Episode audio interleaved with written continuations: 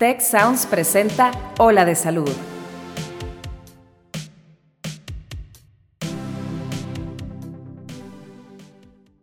¿Sabías que existe una especialidad médica dedicada a revisar casos particulares de violencia sexual? No te pierdas este episodio en el que te platicaremos de la importancia del abordaje médico inicial en mujeres que sufrieron violencia sexual y cuál es el rol de la ginecología forense en atender estos casos. Yo soy la doctora Marcela Toscano y aquí comienza tu ruta de bienestar.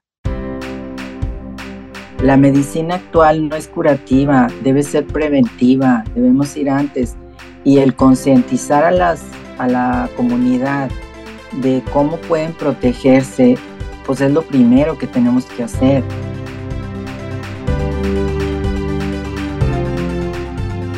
Las cifras de violencia sexual en México son alarmantes. Son tan alarmantes como el silencio y la impunidad, y la mayor parte de estos casos lo sufren las mujeres. Para esto, para tratar estos casos que son tan complejos, necesitamos gente capacitada que pueda entender estos procesos desde lo físico, lo emocional, el proceso legal, y no tenemos tanto. El día de hoy tenemos una invitada que es una mujer que inspira. Ella es la doctora María Dolores Vázquez Alemán. Ella es ginecóloga de TechSalud y además es la única ginecóloga forense en México. Bienvenida, doctora. ¿Cómo estás, María Dolores? Muy bien, gracias, gracias por estar esta tarde aquí y pues efectivamente, eh, por un rato hemos trabajado en solitario, pero esperemos que pronto seamos muchos.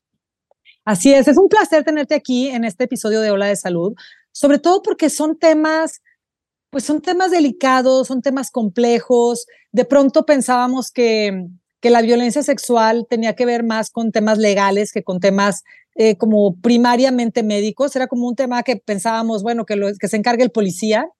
Y parece que la tendencia últimamente es a que, a que mm, la medicina lo tome no solo como una urgencia médica, sino como que es el primer contacto para tratarlo. Desafortunadamente, pues parece que no teníamos muchas personas capacitadas para hacerlo, o más bien quiero decir que ninguna. Platícanos cómo ha sido tu, tu entrada a este, a este apartado de la ginecología forense. Cuéntanos un poquito. Fíjate que, fíjate que lo que acabas de decir es súper importante porque teníamos la idea de que, ah, tuviste una agresión, una agresión sexual, córrele, córrele a poner la denuncia y no, es corre con el médico, porque nosotros como médicos tenemos una ventana de 72 horas, esas primeras 72 horas después de haber ocurrido esta catástrofe que se llama agresión sexual, para hacer la diferencia. Es cuando podemos dar el, anticonceptivo de emergencia, es cuando podemos eh, dar medicamentos para evitar infecciones de transmisión sexual, es cuando podemos contener la crisis emocional porque no deja de ser una tragedia que alguien viva una situación de esta. Entonces, eh, uno de los conceptos que me gustaría que toda la gente que nos escucha eh, eh, tenga muy claro es que se trata de una urgencia médica, no de una urgencia jurídica. No es, o sea, nosotros igual que tenemos 72 horas, el paciente tiene hasta mucho más tiempo para, para recuperarse y luego estar en condiciones de ir a poner una denuncia. Pero lo primero es la salud, es nuestro derecho más básico, el derecho a la salud. Claro, y sabes que estaba revisando que me, llamó muchísimo la atención, que decía que el, menos del 50% de los casos de violencia sexual dejan un rastro eh, físico, o sea, algo que puedas encontrar físicamente eh, en el cuerpo en una revisión. ¿Qué tan, qué tan cierto es eso? Bueno, es que eso es variable. En el caso de los niños, fíjate, en el caso de los niños, el cuerpo de los niños es, es de verdad muy noble y aún que pueda tener lesiones muy graves al inicio, cuando nosotros los vemos de primera vez, si nosotros hacemos un estudio en el tiempo, nos damos cuenta que cicatrizan al 100%, de tal manera que esa agresión física no dejó huella, pero la huella en el cuerpo es lo de menos, la huella es psicológica, porque en el caso de los niños, lo que manda es la evaluación psicológica sobre la evaluación médica. En cambio, en los adultos, cuando precisamente aprovechamos estas primeras 72 horas, claro que vamos a encontrar huellas, a veces mm. sutiles, porque la agresión, por ejemplo, si no hubo mucha resistencia de la víctima porque estaba alcoholizada o porque estaba bajo el efecto de las drogas, porque hay drogas facilitadoras del abuso sexual que desgraciadamente están utilizando muy frecuentemente, entonces es un cuerpo inerte que no ofrece resistencia, entonces pues las lesiones no, no son mayores. Podemos encontrar lesiones muy sutiles, algunos líquidos por ahí, que, nos permiten tomar muestras para determinar ADN del agresor, pero básicamente es eso. Este, pero si la, si la víctima está consciente y, y, está asustada y ofrece resistencia, se defiende, pues el grado de violencia ejercido para poder agredirla es mucho mayor y ahí vamos a encontrar este, muchas más lesiones, no solo desgarros y eso, sino golpes, hematomas, fracturas, incluso hemos tenido casos muy serios donde hay heridas de arma cortante, de, navaja, cuchillo, hay heridas de arma de fuego, hay quemaduras, entonces es imposible que nos concentremos nada más en la violación, hay que salvarle la vida a esa mujer, ¿verdad? Y, y por supuesto, atender la parte psicológica que es fundamental desde que llegan a urgencias, porque hemos tenido este tipo de casos que entre más agresores son o más veces la agredieron,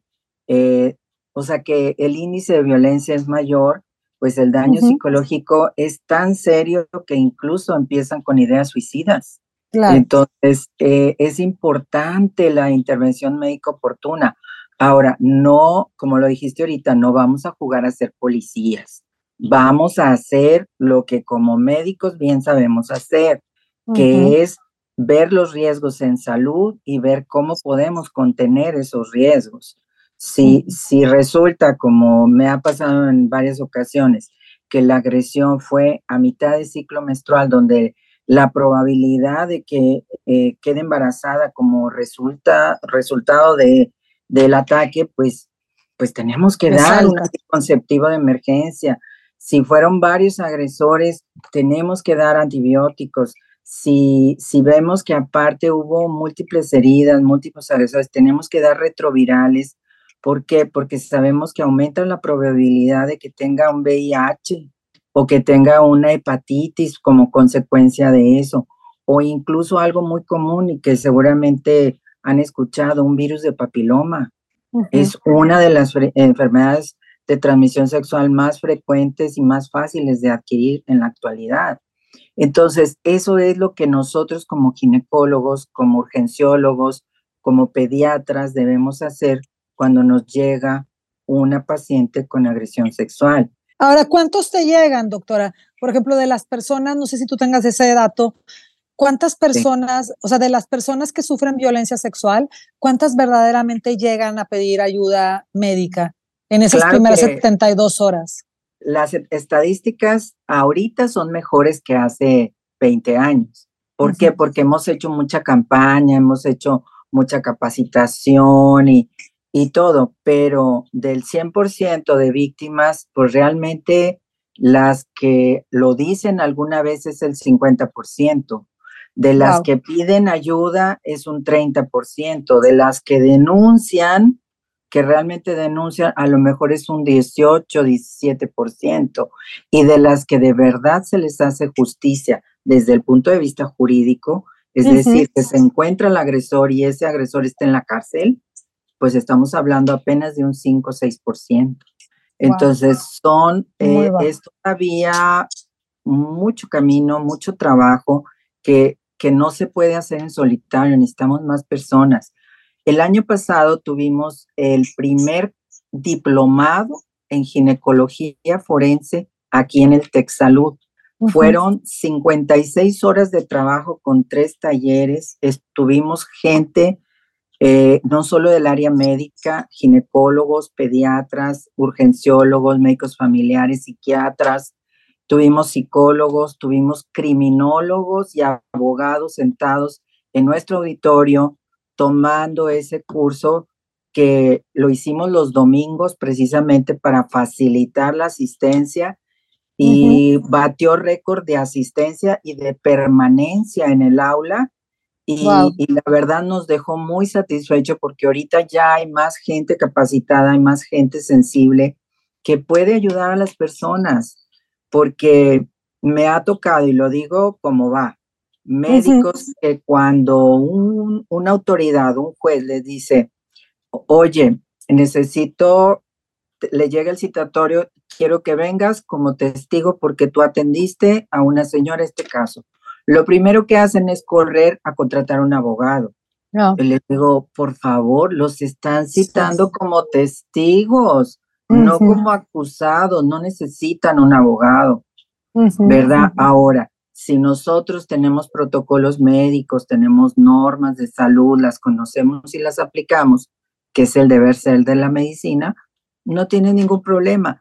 Ellos son abogados, ellos no saben de medicina, nosotros somos los que sabemos de medicina.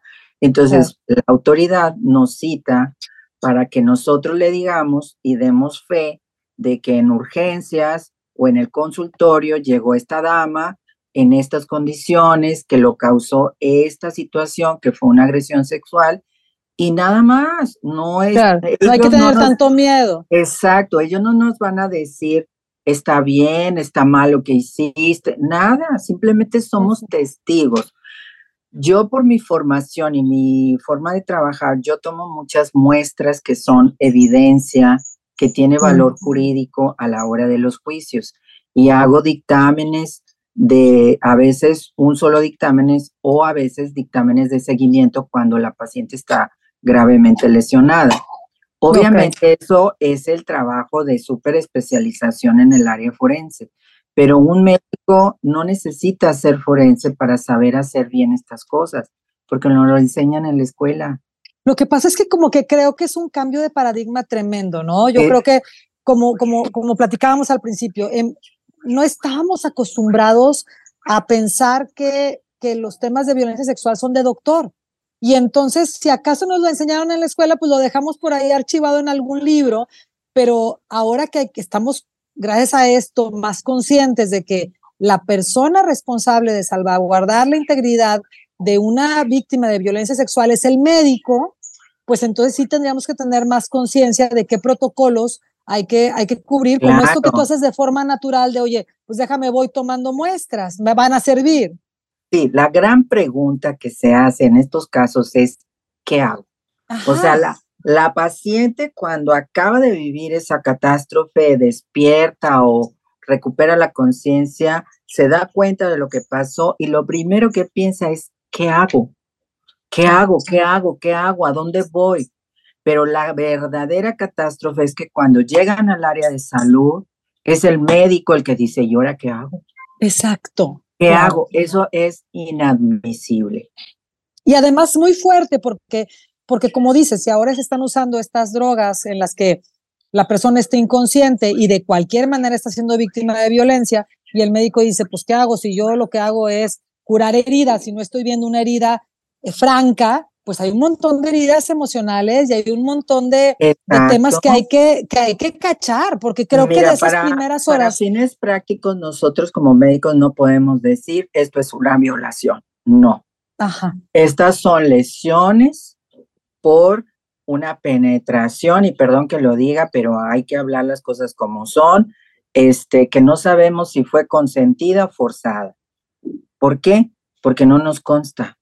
Pero la paciente en su testimonio, en la historia clínica que nosotros le hacemos, ella nos va a decir, es que no me acuerdo, pero me duele, me duele mi, mi zona íntima, estoy sangrando, pero ella no se acuerda. Eso es en el uso de drogas o cuando la paciente ha consumido alto grado de alcohol, que desgraciadamente también es muy común. Y el alcohol es la principal droga facilitadora del abuso sexual y es de consumo voluntario. Las otras son de consumo involuntario. Entonces, cuando sí se recuerdan y cuando esto sucedió con plena conciencia, las pacientes batallan, pero te, te hacen un relato fui, estuve, conozco a la persona que me agredió y entonces tú ya puedes hacer un hilo y armar tu historia clínica, ver los riesgos, ver dónde estuvo la falla, porque te voy a decir una cosa y lo digo con todo respeto. ¿Por qué la víctima es víctima? Es porque hiciste algo equivocado. Muchas veces es involuntario, no te diste cuenta. Y lo digo por esto. Van con la cabeza metida en el celular, distraídas, no, no ven a su entorno, no ven que alguien las sigue, o sea, que están siendo acechadas. Agredir sexualmente a un hombre es mucho más fácil que agredir a una mujer, fíjate, desde el punto de vista victimológico, es más fácil agredir a un hombre que a una mujer.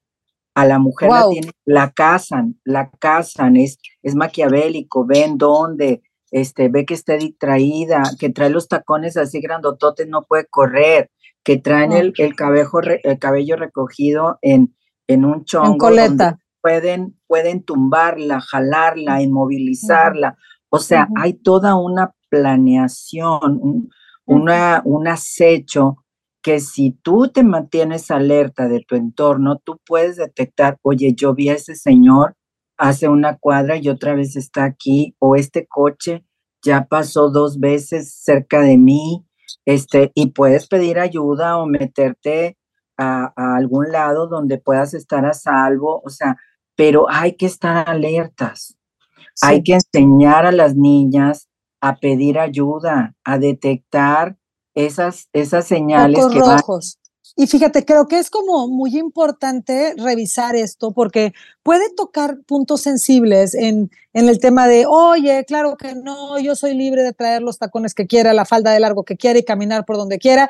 Y el deber ser es que me respeten. Y yo digo, pues sí, el deber ser es que me respeten. O sea, hay una corresponsabilidad como tú dices, en el, no es que te busques que te, que te suceda violencia, pero al final la responsabilidad del cuidado personal sí es personal, como elegir poner, tomar muchísimo te pone en riesgo. Ese, ese, ese 100% de responsabilidad personal, pues sí es responsabilidad personal. Ah, entonces porque yo tomo, todos tienen derecho de, de tener violencia sexual. Definitivamente no. Sin embargo, la única responsable de cuidar de tu integridad personal eres tú. Que no porque te cuides, eres exenta a que te pase un, un, evento de violencia. Pero por lo menos tener de tu lado lo que la probabilidad de que te suceda la disminuyes mucho cuando estás. Me imagino. ¿Qué tanto porcentaje ves tú de personas que llegan en particular con el tema del alcohol, doctora. No, no con las, ah. doctor, las, las eh, sustancias que son involuntarias que te ponen en una bebida, sino el alcohol voluntario. En, en urgencias, en el servicio de urgencias, lo que son viernes en la noche, sábado y domingo, y te podría decir cierto porcentaje jueves en la noche, de rigor te caen dos, tres casos en urgencias. Y de esos casos, desgraciadamente casi el 100% tiene el alcohol involucrado. Mm. O sea, y alcohol en fuertes cantidades. Entonces, muchas veces dices, ¿cuánto tomaste? Me, me tocó hace poco. ¿Cuánto tomaste? Mira, me tomé ocho cervezas y luego fueron tres whiskies y luego sacaron el tequila y terminamos con, Los shots. claro. Le digo, ¿todo eso te tomaste? Entonces ahí es donde me entiendes tú por qué la víctima es víctima. Porque alguien dentro de los que están e, este, viendo, pues ya detectó que está perdiendo el control, ya detectó que ya no tiene la capacidad de decir no, no tiene la capacidad de resistirse y ya la eligieron como víctima. Ese es el perfil victimológico que nosotros evaluamos, porque no es para criticar ni regañar a las pacientes, es para hacerle ver por qué pasó y para que no le vuelva a pasar. Claro. No puedes controlar que, que, las personas afuera de ti tengan ética y se, se porten súper bien, pero puedes controlar bueno, dices tú, y a qué hora, eh, ¿no? Hay reglas, dices, güey, vamos en grupo, vamos en puros amigos, nos conocemos. Pues sí, de repente uno de los amigos llegó con un invitado que es un extraño que nadie conoce y, y pues resulta que él era el agresor Claro. ¿Verdad? Porque así son historias reales de todos los miles de casos que yo he visto.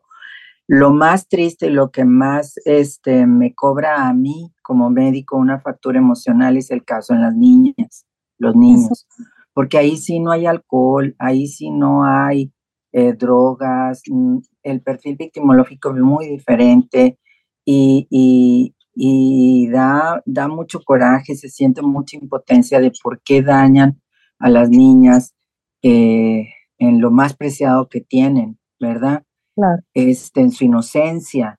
Este, y desgraciadamente a esta gente que no quiero decir la palabra, pero ya saben cuál es, este, les gusta la, las niñas de cuatro años. Son unas bebés, unas bebés. El promedio de casos de niñas que yo he visto, te puedo decir que la mayoría son niñas de cuatro o cinco años, que son muy pequeñas.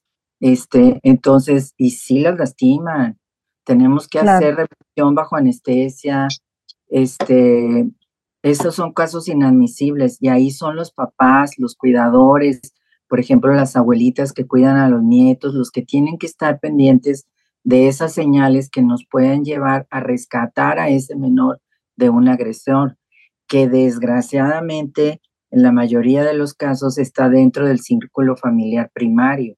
A veces son los padres, los abuelos, el hermano mayor, el primo que se está quedando a dormir, pero está ahí alrededor en la familia. Entonces, ¿cómo mandas a la casa a una niña que ya le, le estás diagnosticando esto si ahí adentro está su agresor? Es mucho trabajo que hacer. Tenemos, sí, tenemos que, hacer. Me doy cuenta que el doctor, ajá, el doctor no nada más cuando cuando tienes esta especialidad que tú tienes, que ahora entiendo cómo te fuiste como involucrando, involucrando, no existiendo la especialidad, pues me imagino que viste la necesidad y dijiste, bueno, pues yo levanto la mano y me involucro. Te voy a decir por qué, por qué me metí. Porque hace 20 años yo no estaba en el rol de guardias del servicio de emergencias y me llaman a las 10 de la mañana y, me sorprendió. Les digo, oigan, ¿por qué me llaman a mí? Yo no estoy de guardia. Ay, doctora, me dicen, es que ya le hablamos a nueve ginecólogos y nadie quiere venir. Dije, bueno, pues, ¿qué es? ¿Es algo contagioso o algo? Me imaginé. Dice, no, es una niña de 15 años que violaron anoche y no hemos conseguido que nadie venga a verla. Llevaba 12 horas la niña en el servicio y nadie le había dado atención. No te puedo mm. explicar la indignación que sentí, la rabia, ¿cómo es posible si todos tenemos hijas? Todos tenemos una hermana, una prima, o sea, una esposa, y a todas nos puede pasar. Yo en ese momento, mi hija tenía 15 años, 16 años. Yo, ¿cómo no voy a ir? Vine, yo no sabía, porque es desgraciado un tema que durante la especialidad de ginecología y el pregrado no nos los daban formalmente. Ahorita ya se incluyó en la preparación formal, pero antes no, no existía. Entonces llegué yo y no me dejaban tocar a la niña porque hasta que no llegara el médico legista. Y la niña tenía 12 horas con el riesgo de embarazo, con el dolor que tenía, no le habían dejado ni tomar agua. Y ahí fue, fue lo que sentí, fue una explosión de indignación que dije, esto no puede volver a pasar. Y entonces decidí profesionalizarme para poder hacer algo diferente, porque te digo, ya es una catástrofe que vivas esto y luego doble catástrofe que nadie te puede ayudar y nadie quiere ayudarte, como que era tierra de nadie eso.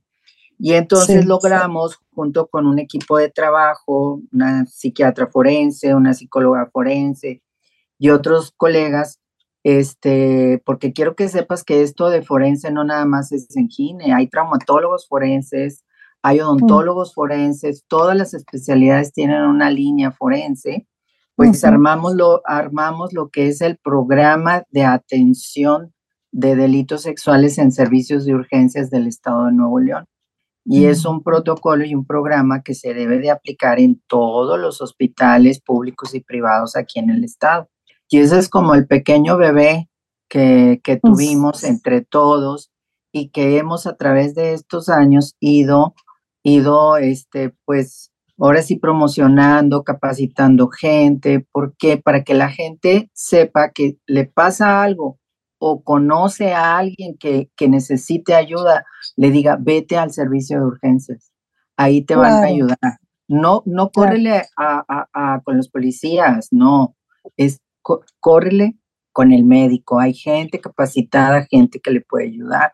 Gracias a que te, te involucraste y, eres una pionera en el área. La verdad es que si era tierra de nadie y, y qué, qué maravilla que ahora, digo, desafortunadamente, si llegas a tener un evento relacionado, por lo menos tener la certeza de que va a haber una persona preparada para cachar esta, este, este incidente desde lo psicológico, lo emocional, lo físico y hasta un poco de conocimiento, aunque sea de una forma un poco lateral, de las opciones legales y encaminar. O sea, no es, no es la función del médico, pero por lo menos estar informados y poder orientar a una persona que está francamente en shock, que no sabe en quién confiar y poder tener especialistas en, en el área.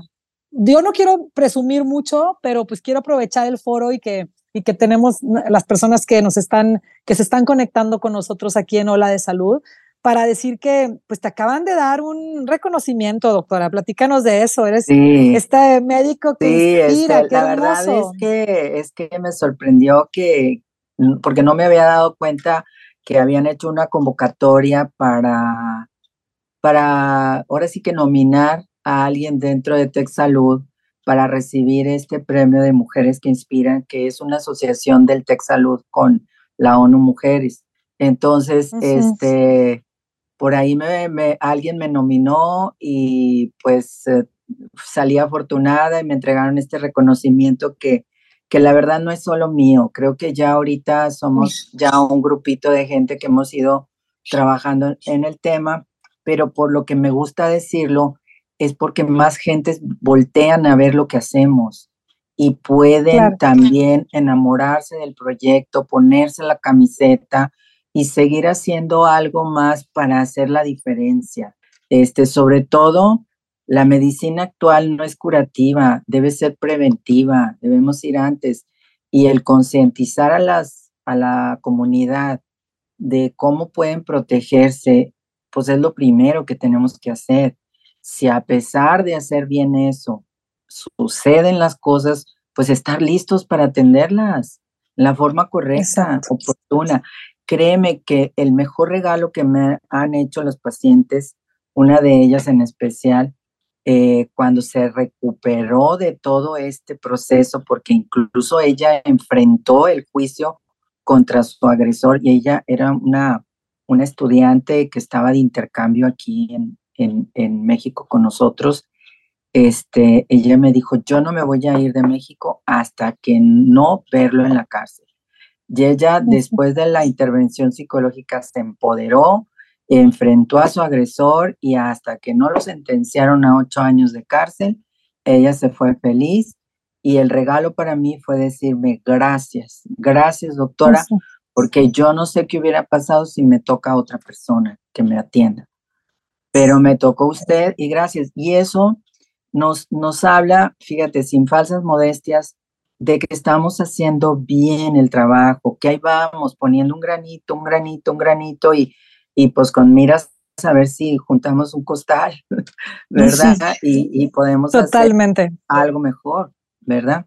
Pues estoy segura que, que dentro de la audiencia que tenemos, que es mucha, vas a, estás tocando vidas y estás tocando personas que se inspiran y que, y que también van a interesarse en, en sumarse en este equipo de, personas que pueden hacer una diferencia en la comunidad. Doctora María Dolores, se nos acaba el tiempo. Muchas gracias por, por compartir con nosotros tu experiencia. Creo que es un honor para Tech Salud contar contigo y, y que siga sumando gente y tocando vidas y ayudándole a las personas víctimas de violencia sexual a tener una una sanación a todos los niveles y que continúen con una vida pues más rica, que estos eventos en vez de dejarlos desafortunados los dejen como con esta con este empoderamiento y esta fortaleza como la como la chica que nos que nos compartes. Sí, muchas gracias, ¿eh? Estamos aquí para ayudar y servir. Muchas gracias, doctora. Amigos, pues esto fue Hola de Salud. Es un gusto que hayan estado hoy con nosotros y nos escuchamos en el siguiente capítulo. Yo soy la doctora Marcela Toscano y nos escuchamos muy pronto. Cuida tu mente. Los expertos del TEC de Monterrey brindan herramientas y consejos para potenciar una vida positiva. ¿Por qué nos es tan difícil a veces perdonar? Un programa con ejercicios y rutinas para ayudarnos a cultivar una vida plena. El perdón es una elección. Escúchalo en Spotify, Apple Podcast y Google Podcast. Muchas gracias al equipo de Tech Salud, el sistema de salud del Tecnológico de Monterrey y al equipo de Tech Sounds. Productora ejecutiva, Lisbeth Siller. Productores de Ola de Salud, Melissa Hinojosa, Nora Morales y Fernando Zamora. Diseño, Lizeth Rodarte. Analíticos y alianzas, Lilia Martínez. Postproducción, Max Pérez y Marcelo Segura. Te invitamos a escuchar el siguiente episodio de Ola de Salud y el resto de programas de Tech Sounds en los canales de tu preferencia.